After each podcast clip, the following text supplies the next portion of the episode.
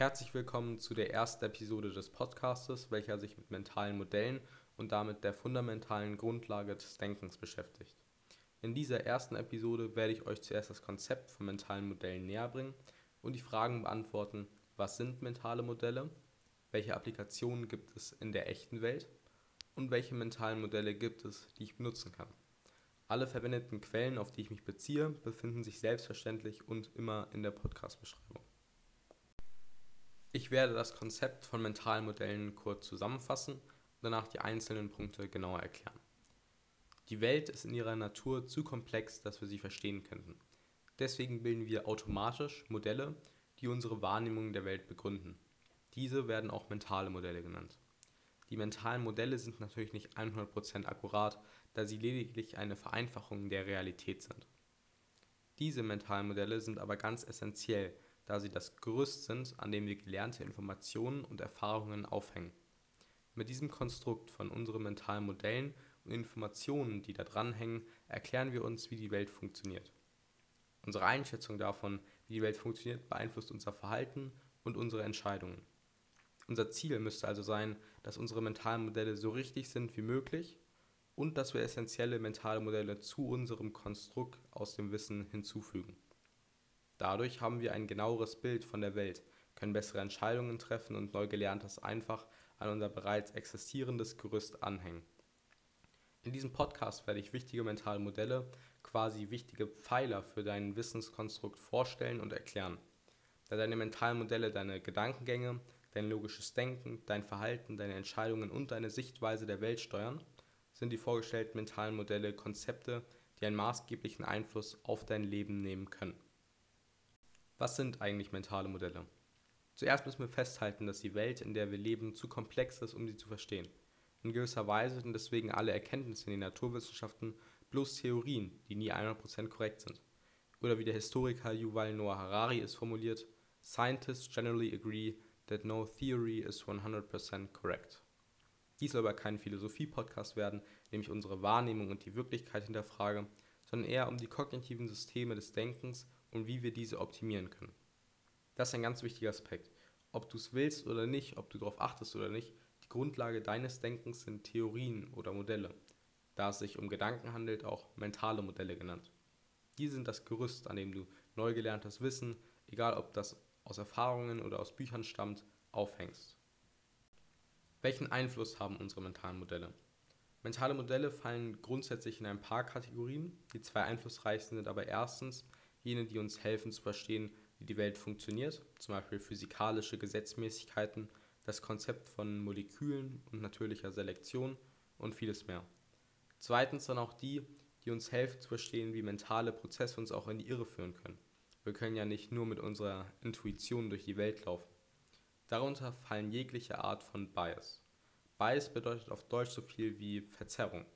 Viele Menschen sind überzeugt davon, absolut rational und unvoreingenommen zu handeln. Dies ist allerdings nicht immer der Fall.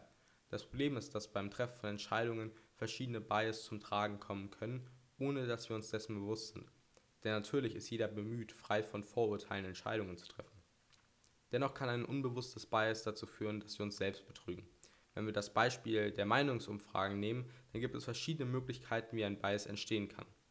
Zum Beispiel ist die Furcht vor Sanktionen ein weiterer Grund, weshalb nicht das geantwortet wird, was die befragte Person tatsächlich denkt, sondern das, was gesellschaftlich akzeptiert ist. Des Weiteren gibt es noch den Interviewer-Bias, der bezeichnet zum Beispiel die Verfälschung und Verzerrung, die in Interviewsituationen passieren. Hervorgerufen werden sie durch die Art und Weise, wie der Interviewer Fragen stellt. So lassen sich bestimmte erwünschte Antworten beispielsweise durch Suggestivfragen forcieren.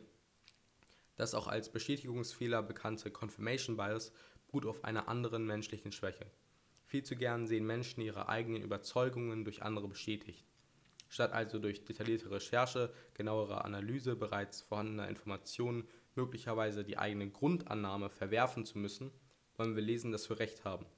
Nach widersprechenden Belegen wird gar nicht erst gesucht und bestehende Annahmen werden so bestärkt. Und dies waren nur ein paar von unzähligen Beispielen für Bias. Wie entstehen mentale Modelle eigentlich? Da wir die Welt in kleinen Einzelschritten nacheinander wahrnehmen, müssen wahrgenommene Informationen vom Gehirn erst zur Ganzheit zusammengeführt werden. Die aus diesem Prozess entstehenden mentalen Modelle sind viel weniger komplex als die wirkliche Realität. In diesem Abstraktionsprozess gehen natürlich Informationen verloren. Dieser Prozess der Komplexitätsreduktion geschieht laut dem Psychologen Philip Johnson Laird auf drei verschiedene Weisen. Erstens, quantitative Beziehungen werden auf qualitative reduziert. Zweitens, die betrachtenden Stichproben werden verkleinert. Und drittens, durch Analogiebildung wird auf bekannte Sachverhalte zurückgegriffen. Die Wahrnehmung und unsere Erfahrungen spielen also eine bedeutende Rolle. Wir können in diesen Erfahrungen Muster erkennen und daraus Regeln ableiten, mit denen wir die Welt um uns herum erklären. Das passiert ganz automatisch. Aus diesen Abstraktionen entstehen mentale Modelle. Die Aufgabe der mentalen Modelle ist es, neue Informationen, die wir lernen, zum Beispiel in der Schule oder aus Erfahrungen und Beobachtungen aus der Welt um uns herum, in den Kontext unseres bereits angeeigneten Wissens zu integrieren. Dies ermöglicht es erst, Informationen zu bewerten und zu verstehen. Die Einflussfaktoren auf unsere mentalen Modelle sind also Informationen und Erfahrungen. Dies bedeutet auch, dass unsere mentalen Modelle sich stetig weiterentwickeln und verändern. Welche Applikationen gibt es von mentalen Modellen in der echten Welt? Mentale Modelle leiten unsere Wahrnehmung, unser Verhalten. Sie sind Tools, die man benutzen kann, Entscheidungen zu treffen und Probleme zu lösen. Ein neues mentales Modell gibt dir eine neue Weise, die Welt zu betrachten. Zudem fällt es dir leichter, neue Konzepte anzueignen, denn neu erlerntes Wissen wird mit den mentalen Modellen, die bereits existieren, in deinem Kopf verknüpft. In einer berühmten Rede aus den 90ern beschreibt Charlie Munger, ein US-amerikanischer Rechtsanwalt, Investor, Manager, Milliardär und Vice Chairman der Investmentgesellschaft Berkshire Hathaway, den Ansatz zur praktikablen Weisheit durch mentale Modelle. Er sagte, dass seine ersten Regel ist, dass man nicht wissen kann, wenn man nur isolierte Fakten auswendig lernt und diese versucht anzuwenden.